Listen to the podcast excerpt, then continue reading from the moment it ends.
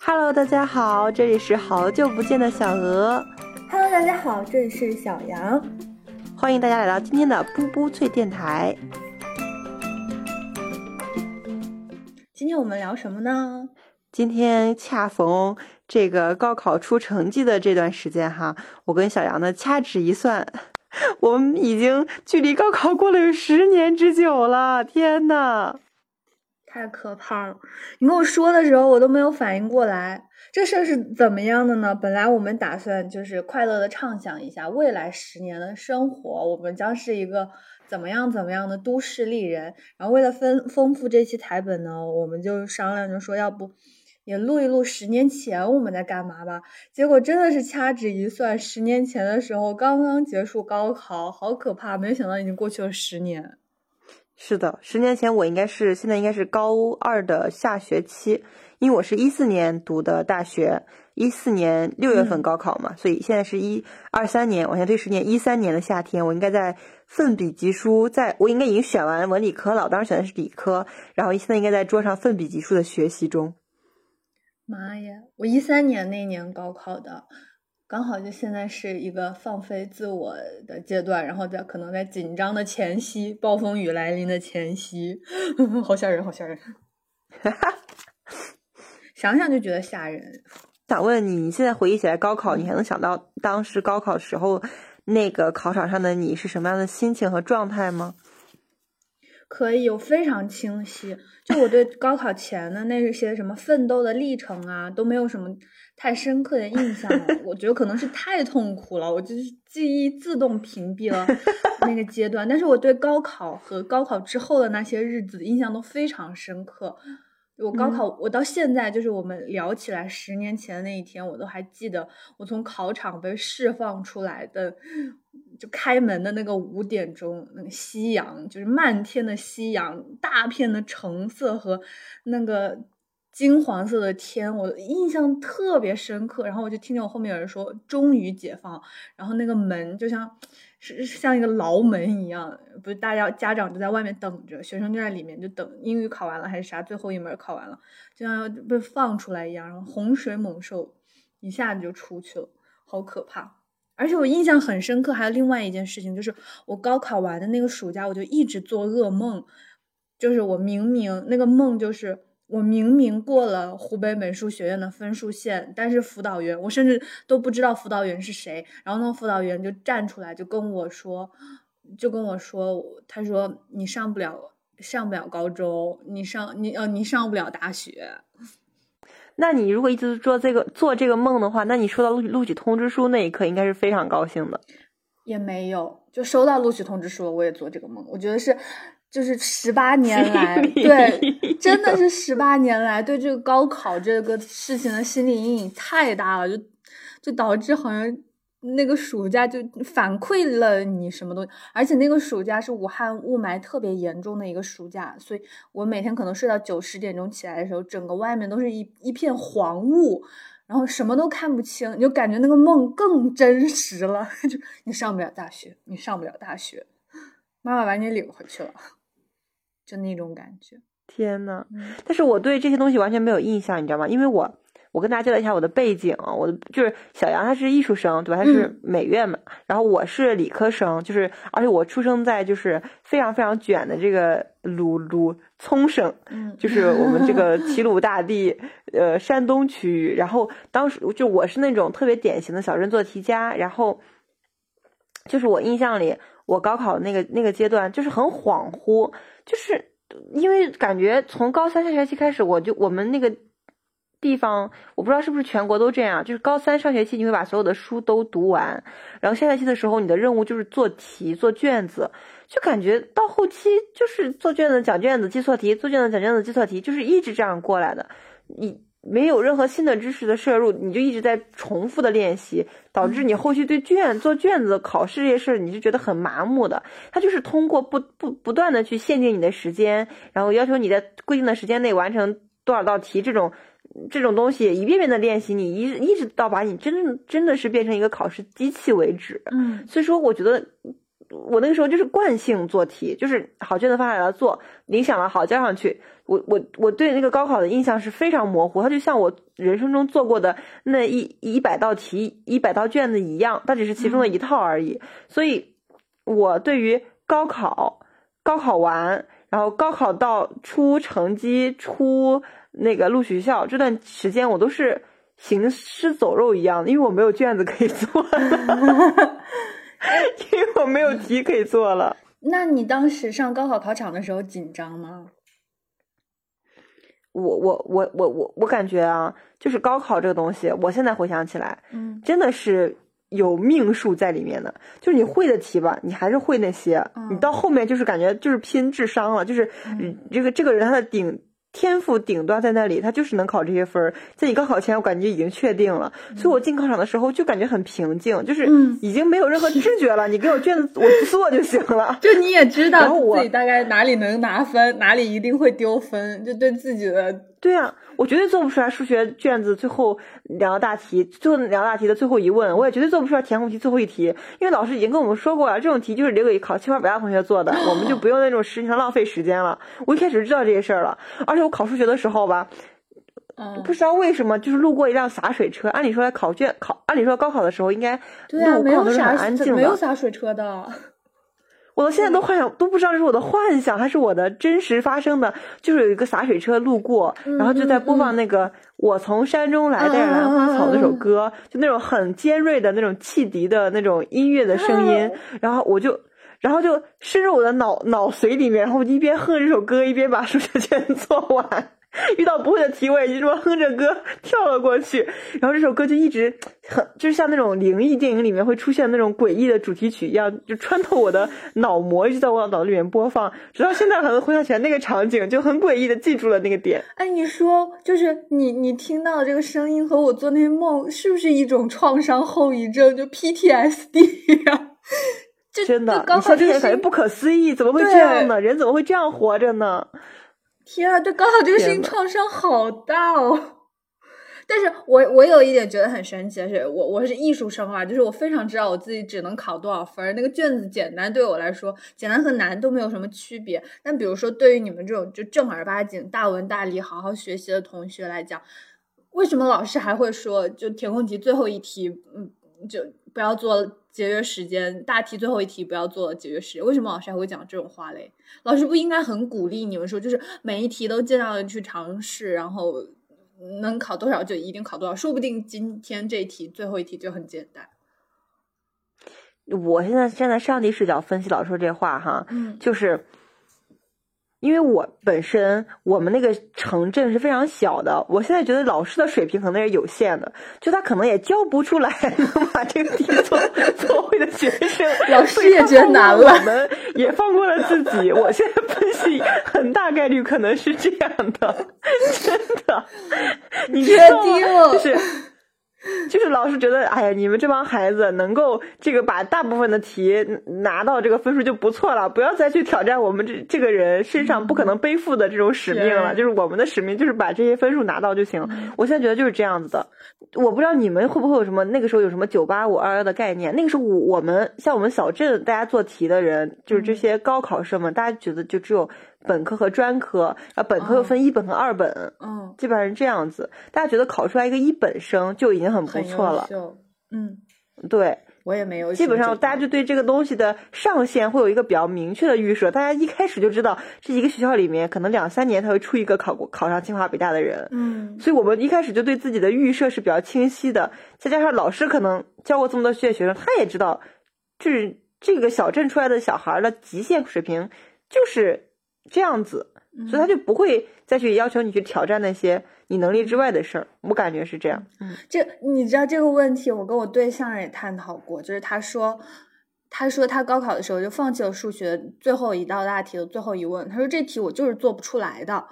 然后我不可能做出来，然后那这他跟你的话是一模一样，他说只有清要考清华北大的同学，他们才会去。花时间去做这道题，并且人家就是智商比你高。然后我我我其实就一直特别反驳这个话，我就想说，就你不能自己你还没有试之前就把自己禁锢住了。你怎么知道那一天、那一年、那一套卷子你就不是你上清华北大呢？然后我就一直在跟他争论这个问题。我说，那就是你主动放弃了自己。但是他的想法就是。不是的，我只是在这套一百五十分的卷子里，为我自己找到了一套最优解，并且是最牢固，我一定可以得到这么多分的最优解。我就是牺牲一些体量，然后获得一些时间，确保我只要做过题，我一定都对。然后我就始终对这个最后一题产生了一些疑问，我觉得好可惜呀，就是我也不知道。为什么他在高三的时候就会对自己，他他就说，他说我们之间智商就是有差异的。我和那些上清华北大的同学，我们的智商就是有差异的。然后他他就一直跟我强调这个事情，但是我就有一种那种魔丸哪吒，就是我命由我不由天。我说那为什么老师要这样告？就是老师为什么要这样告诉你？然后他说老师就。按照客观规律来讲，他带这么多届学生，他就知道这个规律在哪里，他就知道哪些人可以达到这个上限，哪些人达不到这个上限，他就会告诉你什么路是最安全的路。然后就就就是我心里会有很多对这件事情很惋惜看法。我觉得大家能考五六百分，就证明我们但你们的智商至少比我们这些每天混卷子的人智商要高很多。难道真的会有这个 limitation 吗？就是真的会？做最后一题就是浪费很多时间嘛？我就我就不我还是不知道有五六百分和清华北大的差距在哪里。我始终对这个事情我抱抱有很强的执念。我每次跟人聊起高考这个话题，我就想说，我现在翻过来在想，高考就是我们面对现实，我们第一次以稚嫩的身躯去面对现实的一次考试，一次人生的考试。它不光是说一套卷子那么简单，它真的是凝结了，代表了，就这个分数是代表了你所处的。那个，我不说叫社会阶层吧，就是你所处的时代背景，你所处的这个教育的资源，包括你自己本身的智商，你的家庭条件，能把你能给你找到的最好的老师，你把所有的东西都捏在一起，最后得到的这个分数。所以说，它就是一个我们第一次面向现实的时候，我们作为一个普通人。没有那么多成功的剧本，没有那么多《灌篮高手》里面最后三秒钟投进一个三分球，然后挽救了全场比分这种场景。你你你没有得到这方面的训练，你也没有得得到过这方面资源的倾斜，你也没有这方面的智慧，那你就注定做不出来这套题。那你就只能找到一个，就是在这种困境里面找到一个更适合自己的打法，然后来比较顺畅的得到一个。嗯，不吃亏的分数就已经感觉很值得了。你没有因为紧张拉肚子，你没有因为焦虑失眠睡不着觉导致考考场上睡着了，你没有因为错过打铃或者是填错准考证号，你没有把你把这些坑都避过去了，然后你靠自己的知识或靠自己的锻炼和学习，然后获得了该得的分数，这就已经是一个非常圆满的结局了。你就不要再妄想那最后一个大题了。是，你说的也很对。然后我有，我还有另一个迷思，就关于高考的。就是老师真的重要吗？就是老师多大程度上能决定你考多少分？就比如说吧，我我记得很清楚的是，我高中的时候有一个语文老师，他教我们回答那个阅读题，不是说那个阅读题就是你要从哪些方面哦，这个他找找一个金句出来，这个金句反映了什么主题思想，然后用了什么修辞手法，然后用了什么，最后升华了什么主旨，反正你最后三段式答题嘛，就这个样子，然后我的。我现在就想，就是就是说，我这学的这三段式答题，我到底是在做阅读理解，还是只是在记一个答题模板？然后我知道全世界有比喻拟人什么什么修辞手法，我就一个个往上套就行了。我就我对这个事情产生了很大的怀疑，就我该怎么思考这个事情？当我真的说我高中毕业，我。我去，我上了大学，我在图书馆里找到了一本书。我看每一句话，我不可能想哦，这里他运用了拟人的修辞手法，然后你升华了什么主旨，又怎么怎么样？我我就不知道我这个思维的过程究竟是怎么被老师塑造，他到底塑造了我的怎么思考呢？我永远看到阅读都是这样三段式在回答问题吗？考试就是感觉那个时候的考试，那个时候的学习就是。最终的指向就是一套试卷和一个试卷上的分数。嗯，没错。嗯，就是我，你现在让我回想，我也我也感觉到那个时候所有学习的方法也好，解题的技巧也好，最终的目标都是为了那个分数。然后那个用拿那张分数做一张船票去兑换更好的人生。至于你说他是怎么教会我的，我从这个教教育的过程中真正学会了什么，我在今后看小说的时候能不能用到这些东西，其实都是毫无关系的。因为我我现在回想起来，当时做那么多训练，做那么多尝试，最后就是为了指向。哦，我有一个分数，可以拿个分数兑换什么样等级的大学，什么样的专业。你那个时候其实从来没有，从来没有考虑过我真正想要去干什么。我感觉那个时候就是我的目标就是上个好大学。至于什么叫好大学，什么叫好专业，什么叫好工作，什么叫梦想、理想、真正的热爱的事儿，我觉得在那个阶段我从来都没有考虑过。我只是被天生的上紧了发条，然后那个发条告诉我你现在要开始走了，然后你走的目标就是上个好大学，考个好分数，高考就是你人生的。某个里程碑，就是在高考完之后进入大一的那个上大学的第一年，我应该在日记本里就写下，我就写我说我发现，就是我一直以来对高考寄予了很多很多很多很多期望，就是我希望高考是一个，包括我身边的人也都认为高考一定是一个改变人生命运的里程碑式的节点。当你考考完之后，你的人生一定会发生一些特别重要的扭转性的。历史性的改变，你可能从一个嗯，就像那种丑女大变身一样，你可能从一个丑小鸭一下子就变成了一个白天鹅，然后你所有的努力都得到了兑现和价值，就有点那种古代那种寒门出贵子的那种 那种那种。对对对，然后等我真正进入大学之后，我才发现完全不是这样子，就是人没有办法说通过一场考试考试去彻底的改变自己。你的改变一定是累加在你各种各样的选择之上的，但是，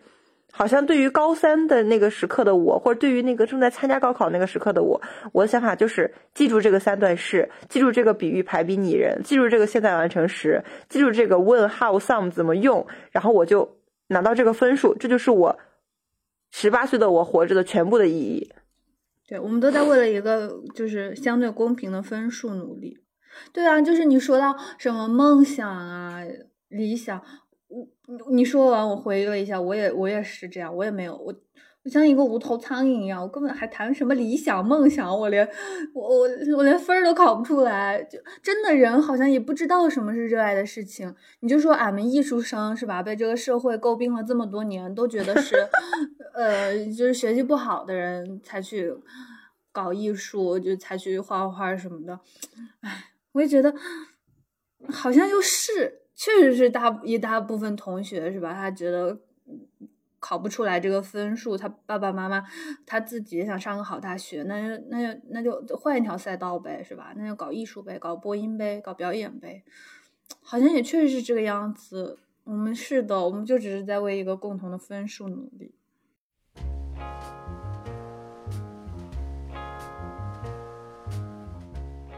嗯，或者是说，你现在让我回想高考，我那个时候努力的动机是来源于恐惧，就是我害怕我要去厂里打螺丝、踩缝纫机。对我也是一毛一样，我特别害怕这个东西，就这个东西在背后追着我跑。如果不努力，我就要去，我就要去当洗头小妹了，我就要去步行街那个服装店里去给人卖衣服了。我特别害怕，我对这种嗯贫穷潦倒，然后很很。我不知道无所事事的生活感到恐惧，我好像觉得我只能通过学习来改变这个东西。恐惧在我背后追着我跑，所以我只能学习是我手里唯一的武器，所以我只能学习。我觉得这也是当时想的，想的就是很清楚的一点，就是虽然我不知道我要去干什么，但是我很害怕我不努力我就要坠下去了，所以我一定要往上爬。对，就是这样。我印象特别深刻，有一天。我跟我姥姥一起在看新闻联播，然后那新闻联播里面的画面就是一个工厂下班了，然后有很多人就推着那个自行车从那个大门里出来，然后我姥姥坐在旁边织毛衣，她跟我说：“看吧，不好好学习，以后你就从那个工厂里踩完缝纫机就骑自行车回家就行了。”我印象特别深刻，我感觉好像就是，哎呀，我不知道，我像在做一个叫高考的牢一样，我只有把这个刑期服满，然后表现良好，我我才有可能，就是要不就提前释放，要要不就就是获得了某一阶段的自由，好像就这样，真的像你说，就是恐惧，就是对那个，我们在这里并不是说歧视什么，嗯。歧视服务就是服务业的 同志们，也不是说对，没也没有这个意思，就只是说，就好像对于一个未成年人或者说小朋小孩来说，他对这个世界和这个社会的认知太少太少太少太少了。所以他大人嘴里说的不好的事情，对他来说就是造成了十级恐惧那么吓人的事情，就是那这个生活就完蛋了，就跌入谷底了。但是好像不是这个样子。等你真的步入了社会，你发现服务业就可以赚到很多钱，做生意也可以赚到很多钱。你没有接受教育，你照样可以是吧？腰缠万贯，你照你照样可以，你你呼风唤雨，你获得。你获得相应的成就，你都可以。但是在你十八岁，或者说在你高考之前，你脑子里就唯一死活就只有那么一个事儿，就是高考。那高考就是那个监狱大门，就必须只能从这个叫做高考的门里出去，你你才能是腰缠 万贯。你不知道生活还有别的出口。嗯，所以我觉得就是恐，就是对这种。也不是底层生活吧，就对这种想象的恐惧，以及对未来的迷茫，两种这种很强大的力量搅和之下，其实等你高考完之后，你你是非常，就反正我当时我是感觉我非常空白，就是我真正我要去选去哪个大学，选什么专业，以后要做什么，我是没有任何具体的印象的。我始终都觉得自己是一个高三的学生，我有很长一段时间，包括上大学之后，我都觉得自己是一个高中生，我感知不到大学的魅力，我也不知道大学里面我应该做什么。我我，而且有就是高中的这些教育对我有个很深的影响，就是我很在意排名。嗯，在在在我们山东，就是考六百多分，考就是大概满分是七百五十分嘛，现在应该也是。在山东的话，就是如果你要上清华北大，差不多就是七百零几分的程度，满分是七百五十分啊，朋友们，七百零几分可以上。可以上，我估计是吧？我不知道哪一个地方没有扣分。然后你考七百零几分可以上清华北大，然后你考六百三，就是六百八九十吧，六百七八九十，差不多可以上一个特别好的 top top ten 吧，差不多。然后六百三左右可以上一些类似于山大呀，对对对对对对对对对对，就是然后六百三十分左右可以上个什么山大呀什么。嗯，九八中国石油大学呀，对，类似这种常规二幺幺，然后你考一个六百左右的话，就可以是个一本一本线，差不多这样子。天呐，六百才有一本。嗯，就是，呃，我们当时今当年的一本线应该是五百七十多分。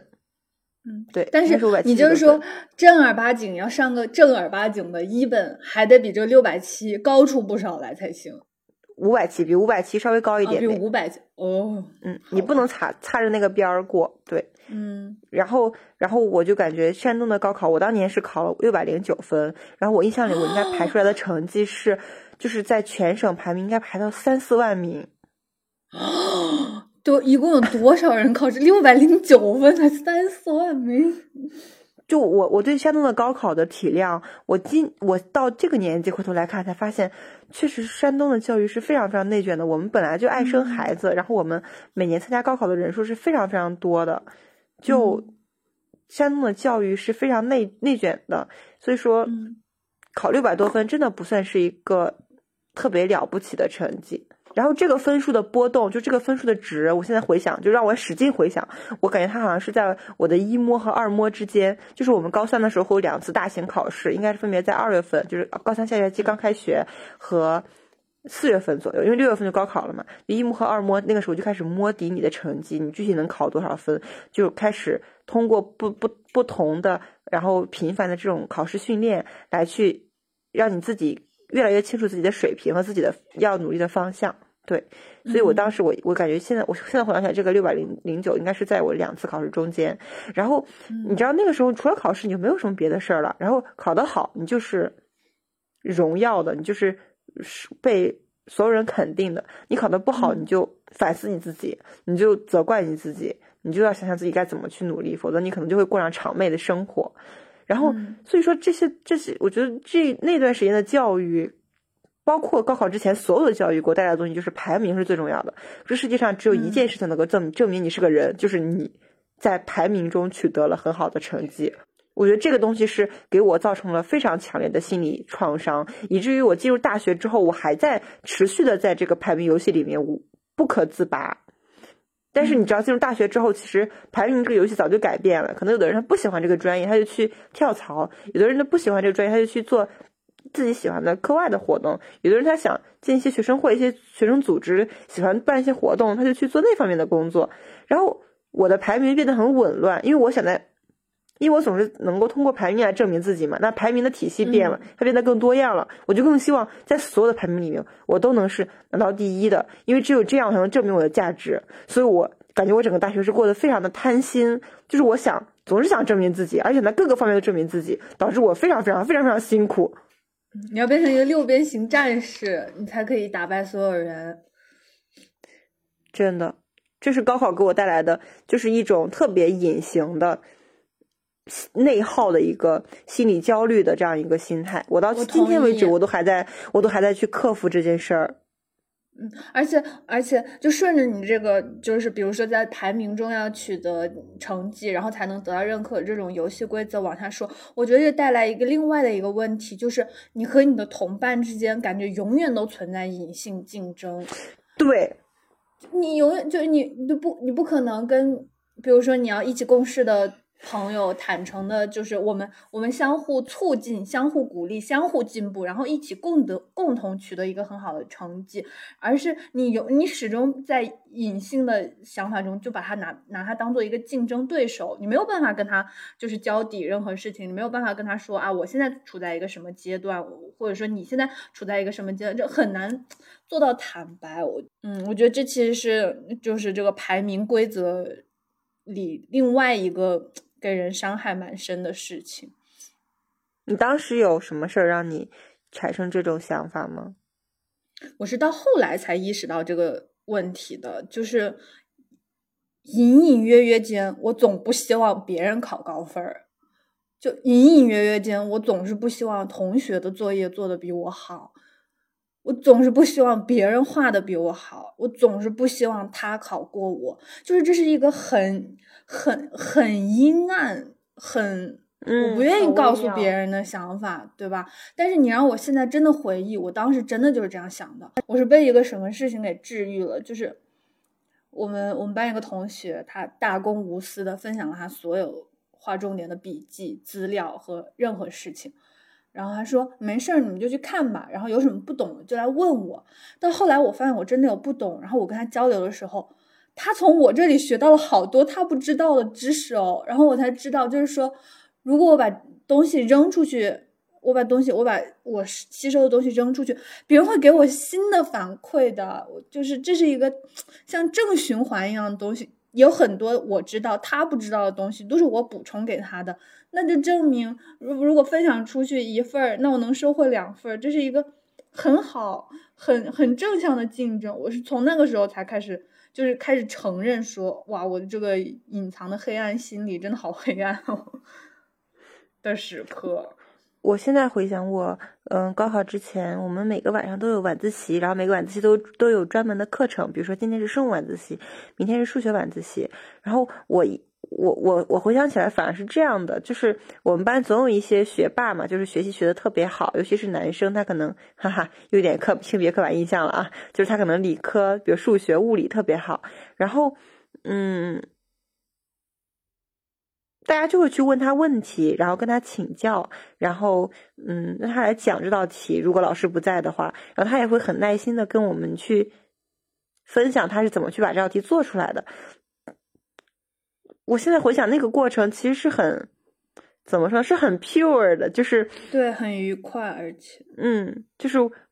一个传道授业解惑的学霸和一些懵懂无知做不出来题的小白、小学鸡，而且我我发现了一个事情，就是学霸和学渣之间真的有很深的 gap。你可以懂吗？就是我们学渣看学霸，就你们这种考六百多分学霸，都是都是觉得。就是好像有有一种好学生滤镜，就我不能跟你玩，因为我很菜，我跟你玩我就是带坏你。然后如果我要问学霸什么问题，学霸肯定也不愿意告诉我，因为学霸觉得说我这种小学鸡不可能。首先，学霸觉得我小学鸡不可能懂；再一个，学霸也不愿意我学习成绩好。我就总是会有这种很阴暗、很很很幽微的想法。然后后来我我要是问我对象，就是我对象应该也算他们班上成绩比较好那些人，他说。学学学霸不是不愿意跟学鸡玩儿，首先学霸的时间非常紧张，就学霸任何时间都只想要好好学习、好好做题。再一个是小学鸡自己不来问学霸，学霸大部分都是那种特别内敛的性格，他不可能，嗯，就是在班里到处洋洋说，那你不会我来教你，你不会我来教你，很少有这种很外向的学霸，大部分学霸都是自己闷头搞事。他说，如果你来问我，我那那大家肯定也都是很愿意交流的。对学霸还是有很多奇怪滤镜。你们班没有特别刻苦的学生吗？我跟你讲，我们班当时有同学，就是他每天晚上都学到凌晨两三点才睡觉，然后早上午晨读的时候，他就超级大声的朗读，然后因为很困，他上课的时候就站起来站到最后一排去，然后听课，就非常非常拼命的一个女孩。她最后考的好吗？我没印象，可能考的好吧，应该考的好。嗯，没有。我们班都 没有，不是我后来就是大家冲刺最努力的那个阶段，我出去画画了嘛，我就不在学校了，我就不知道。但是我觉得，但是我觉得艺术考试应该是很辛苦的呀，你们要背着画架到处去各个学校考吗？嗯，要，就是可能体力上也也差不多了，反正最后要要用妈妈妈的话说，就是千军万马过独木桥，只能各显神通，大家都得吃得了这些苦才行。Two loves have I, and they tear me apart. 哎呀，说的好苦啊！有没有点甜的事情？你在高考这个过程中，没有一些甜蜜的印象吗？除了有啊，某男同学发生了一些绯闻故事之外，天呐，我说这种有啊！我跟你讲，刚刚那个同学就是那个嗯，站起来睡觉的姐妹。啊，他他他非常可爱，就是他他他，因为他因为他晚上学习学的太晚了嘛，然后他早上起来他就很困，然后听别人说，他说喝咖啡可以就是 可以治愈自己，可以让自己提神儿。然后他冬天天气很冷，他就给自己冲了一杯热热的暖暖的雀巢速溶咖啡。然后因为天气实在太冷了，然后人一喝在那个暖气的空空空间里面，然后你一喝点热的之后。睡得比之前更香，就彻底睡过去了。干脆可能本来还站着听听课，还能让自己清醒一点。喝咖啡之后，太太温暖了，然后就直接睡着了。他觉得特别挫败，他对咖啡这个东西彻底失去了信任。我就回想这个场景，特别搞笑。嗯，确实有很多这种无厘头的小事。还能让这个生活快，但不知道为什么。嗯，我跟你讲，我那个时候，我就我现在回想，我那个时候就是一个特别爱喊口号的人。你现在发现我是爱喊口号的人了吗？嗯，你发现了吗？哪种？就是百日誓师，我没有考就类似于那种，类似于那种加油，未来都会变得更好的，加油，相信自己，一定可以做到。就是我现在都是这种人，你发现了吗？我经常喊出这种这种口号。我我我高考那段时间，我跟我朋友就是。做过一件特别非主流的事儿，就是我们呃给对方写信，就他在另外一个高中，就是读书，然后我在这个高中读书，但是我们在同一个城镇里面，就是两所高中，然后我们每次见面的时候就会交换信件，嗯，对，然后我高考结束之后，然后上大二大三的时候回家，我找到那些信拿 拿出来看，我就发现我每天每次跟他写字在喊口号，就是 相信自己可以做得更好。我觉得高考时候蛮需要这种的，就纯纯的鸡汤。但是我并没有做任何努力，就我并没有做 do something，我只是在喊加油，相信未来会更好。啊什么熬一熬，明天会，明天会，就是会到来的。然后幸福人生在等着你呢。我现在还还是喜欢喊这种口号，我发现了，但是那个时候人已经没有力气了，就知道吧？你就你的你自己就觉得自己的就这个题，哎，反正做一遍。就是感觉自己感觉不到自己的提升了，你感觉自己就能考这些分儿，你那个时候自己心里也有数了。靠这些鸡汤吊着。真的是这样，就是幻想考完之后有一个人生的重大转折，然后你马上飞上枝头变凤凰，然后就每天在这里在这个信里面用文字许愿，就很搞笑。你觉得高考结束了之后，完成了这个人生的重大转折吗？当然没有了。完全没有，我跟你说了，我到大学的很长一段时间，我都觉得自己是个高三考生，我还在拼命的学习刷绩点，让自己保持在成绩第一的位置。至于其他的真正的大学里面我要去做的事儿，比如说我为什么要选这个专业？我会想想从事什么样的工作？我是否真的热爱这个专业？我这这个专业里面哪个学科是我明显擅长或者喜欢的？我怎么去发扬它？我未来怎么去找到一份更适合我的工作？我这些事儿我完全都没有考虑，我只是在学习，我只是在保持那个小镇做题家做题的惯性，在这个排名里面寻找自我价值的定义。但是我真正的想去做的事儿、热爱的东西，我从来都不敢、也不愿意、也不能去发现它、面对它、得到它。这是我高考之后很长时间都没有走出来的一个困境。嗯，哎，那我想知道，就是这种，嗯，在在排名中保持惯性，它最后是演变成了你一种就是很本能的事情，还是说它让你变得更有野心了？在上大学之后？就是分两面看，一方面它带给我了很多很多好处，比如说我学习成绩非常好，然后我又呃在各种学习组织里面能够就就是校园组织里面能拿到一些好的成就是好的表现，然后我的综合排名就非常非常高，然后就可以获得一些奖学金，但是我就忘记了我到底是为什么要学习这么好。嗯，你是本能的在保持优秀，对。是的，这个优秀是一种怎么说呢？社会时钟的优秀，它是一种普世意义上的优秀。我的优秀的建立永远是建立在别人的认为这件事情很好的基础上，而不是我真心实意的想要这个东西。只是因为大家都觉得好，所以我要得到它。我一直建立在这种逻辑上去生存，导致导致我现在都 都这么痛苦。但但我觉得这也是很对的，因为你不知道该做什么，但是你知道你做这些事情是就是是个好的事情，起码我跟别人竞争那么多，我取得一个好的成绩，我在社团活动里也表现的很优秀，这是一个对的事情。但除了这个之外，你不知道该去做什么，就好像这是大学生的一个普遍迷茫。我感觉我我也是这个样子的，我不知道该做什么，但是我知道我。至少保持那个学习成绩看得过去，这是一个对的事情，这是一个好的事情，这不会，这不会让我变得更糟，这还可能让在以后帮助到我，或者是怎么样。我我只知道这有这么一件事情我可以去做，然后我就做了。我不知道该做什么。所以说，如果所以说如果倒推的话，我我高考，我不是说我我，但是我就不是说我希望我考的差一点，只是说我觉得。嗯，如果倒推到高考之前那个教育的经历，我记得那个时候，我爸爸妈妈都是我爸爸妈妈都是对高考这件事情是很尊重，而且觉得很神圣的。嗯，就是因为我是我们家第一个参加高考的孩子，然后所有人都会认为高考这件事情是很重要、很重要、很重要的一个事儿，然后所有人都会非常小心翼翼的对待我，把我当成一个太子，一个体弱多病的太子一样去对待。但是如果现在让我去去。让我去当自己的父母的话，我宁愿让我自己去，嗯，我不知道，可能是变得更勇敢一点，更坚强一点，就是不要把所有的时间都捐献给书本、考题和和练习上，可能再去多增加一点我对这个世界真正的认识，我对自己人生真正的思考，这个东西可能远远比。那个分数要更重要，当然那个分数也很重要，它也是我们小镇做题家通往未来世界的一张很重要的船票。但是我现在去回想，高考留给我们的创伤之所以能够创面这么大，背后就是因为我们没有在高考之前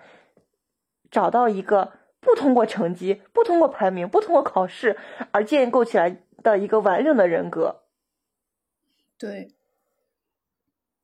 是，就像现在我们坐在这里说，本来我们是特别开心的开启这个话题，就是十年前我们在干什么，但现在我们这聊了有半个小时，想起来全都是苦哈哈的事情，就苦乐也是苦中作乐，然后 这苦也是也是苦中作，真的苦，也就是 真的是苦。我不知道为什么这么苦，比我早上的冰美式还要苦。我们高中的老师，他是一个非常努力的班主任。我我跟了他三年，就是让你说每一年我都会重新分班的，嗯但是他确实是就是成绩就带出来的班都比较好。然后我妈妈就托关系让我三年都跟着他一起读书。然后后来我才知道，我们班当时有好多同学都是跟着他读了三年，然后跟我一样就是找了关 关系的关系户。就是我们班有可能有三分之一同学都是这样。然后我我当时坐在一个靠窗的位置。然后我就印象里冬天的时候特别冷，然后早上的时候我们应该是七点半开始早读，还是七点开始早读。然后我记得有一次期中考试完了之后，就是大家的成绩会有波动嘛，嗯，对吧？就比如说这是期末考试吧，就跟期中考试成绩大家会有波动嘛。然后我记得我在窗户那里，我就往外面看，冬天的早晨很冷，走廊上亮了一一盏白色的白炽灯，然后我的老师穿着羽绒服在外面把拉链拉开，从怀里掏出两掏个红出两张薯纸，哦，他们两张纸，嗯然后这个纸上就写着你，就跟上次比你是上升了还是下降了，嗯，然后他就开始就是在大家都早读的时候，就是根据他这个标记的写满了标记的这个成绩单，然后挨个找大家谈话，就是说，Oh, 哎，你这次为什么考得不好呀？你这次考得不好的原因是什么呀？最近有没有什么情绪上的波动呀？啊，我认为你这个波动就是你现在这个成绩的排名有什么，比如说你波动的少，他就说我认为你的波动是正常的，你常规的水平应该是更好的那个名次。然后我也认为你这次可以做得更好。如果你就波动比较大，他就会跟你问，哎，你什么原因呢？怎么去改变啊？有没有老师能帮到你？我就感觉哇，好辛苦，老师也好辛苦。的好好辛苦！天呐，人生的一切都是围绕着高考展开，差不多，差不多。就像通哥一直给我们讲的一个事情，你记不记得？他说小满出生的那一刻，然后通哥的岳父就做了一个高考倒计时牌给小满，说 还有还有多少天小满就要高考了。差不多，真的，我就就觉得，要不怎么我们在那个互联网上看到学神的时候，都觉得那么解气。那个学生从高考里出来，就是云淡风轻说：“哇，这太简单了。”最后人一查分，人考七百多分，你就觉得特别解气，就觉得他玩弄了高考，你知道吧？不像我们就是被高考奴役的人。第二套全国小学生广播体操，雏鹰起飞。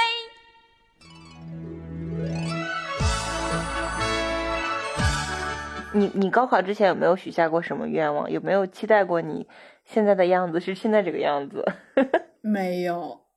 我从来我我就我不敢幻想，讲一个很苦的。事儿啊！好你我能不能再给你讲个很苦的事儿？我很多很苦的故事。你说，我尽量 那听个。时候，那个时候我们每天都晚自习，然后每嗯天晚上晚自习呢，我们就不能回家吃饭，然后妈妈就会给我五块钱或者十块钱，嗯反正就让我每个就是这个上上学的日子里，就自己在外面买买点饭吃。嗯。然后我印象里就是三块钱的一个夹饼，可能比如说猪肉馅儿的、牛肉馅儿这种馅儿饼，嗯。夹饼，然后可能两块钱或者一块五一杯的豆浆或者果汁，嗯。就在我们学校门口全是卖这种吃的的这种嗯流流动摊饭点儿。嗯。然后那个时候我就想，我说我就算，我说我一顿饭吃一个夹饼加一个豆浆只要四块五，嗯然后一天吃三顿只要，假如说是五块钱吧，就还吃点别的，一天吃三顿也就才十五块钱。我上大学，我只需要要五百块钱生活费就可以了，我觉得还能剩下五十块。我当时就是这样想的。后来事实证明，然后我就想，事实证明完全不够呀！嗯我当时还想说，这五百块我可以自己勤工俭学挣来，然后我嗯挣多余的钱，我还可以出去旅游。我就当时我幻想，我大学里每天都是吃夹饼活着。天呀，真的过得很苦，啊想想就想哭呢。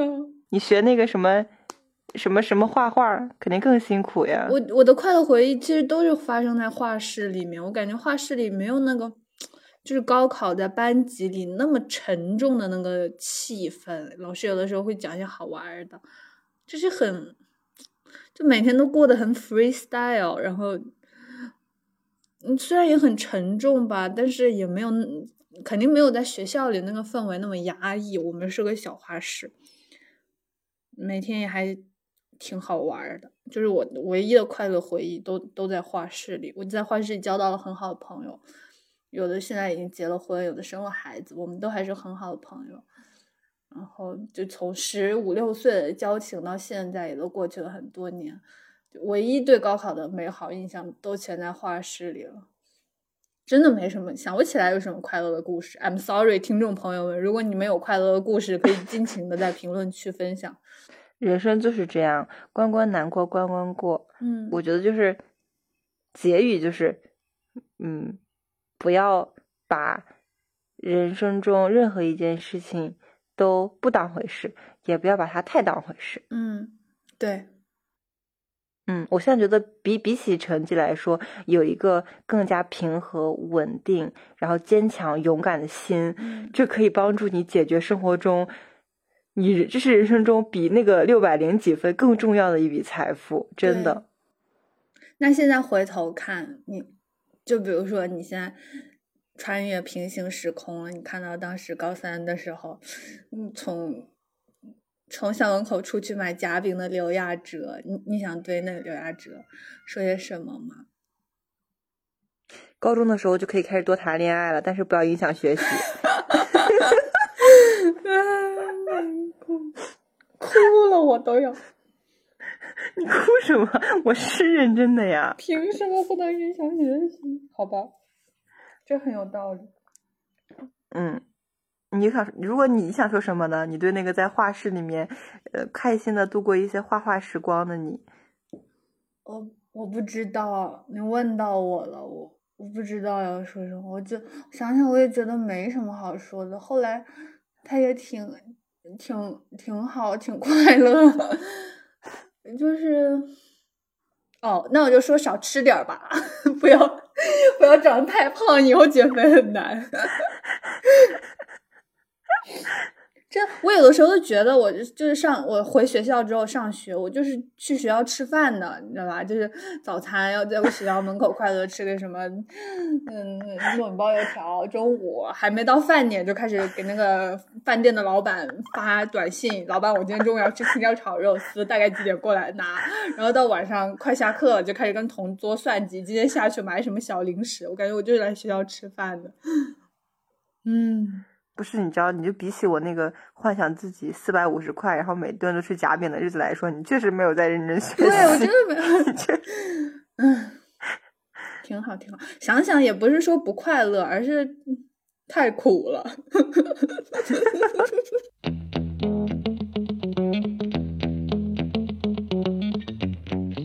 好的，那接下来我就给大家做个简单的结束，就是本期电台到这里就结束啦。嗯，我们要点一首什么样的歌送给万千学子呢？你你你高中的时候没有什么就是什么课间操或者什么嗯？课间操没有啊，高中都我都不记得高中都流行谁了，我感觉高中时候还在流行陈奕迅，是不是？我们那时候还听什么嗯周杰伦《稻香》之类的。对对对对对，就是这样的。点一首《十年》送给大家，好不好？已经过去十年了。哦，好呀，好呀，好呀，天呀好呀，好，好的。嗯，请继续结束。谢谢大家的收听，谢谢大家的收听。接下来就以陈奕迅的《十年》作为我们本期的 ending music，然后希望大家对本期节目是喜欢的，是满意的。也欢迎大家在评论区里面留言和我们互动，也欢迎大家在微博 podcast 不不脆寻找我们，和我们一起玩耍。嗯，本期的电台到这里就结束啦，拜拜，拜拜。怎么说出口，也不过是分手。如果对于明天没有要求，牵牵手就像旅游，成千上万个门口，总有一个人要先走。怀抱既然不能逗留，何不在离开的时候，一边享受，一边泪流。十年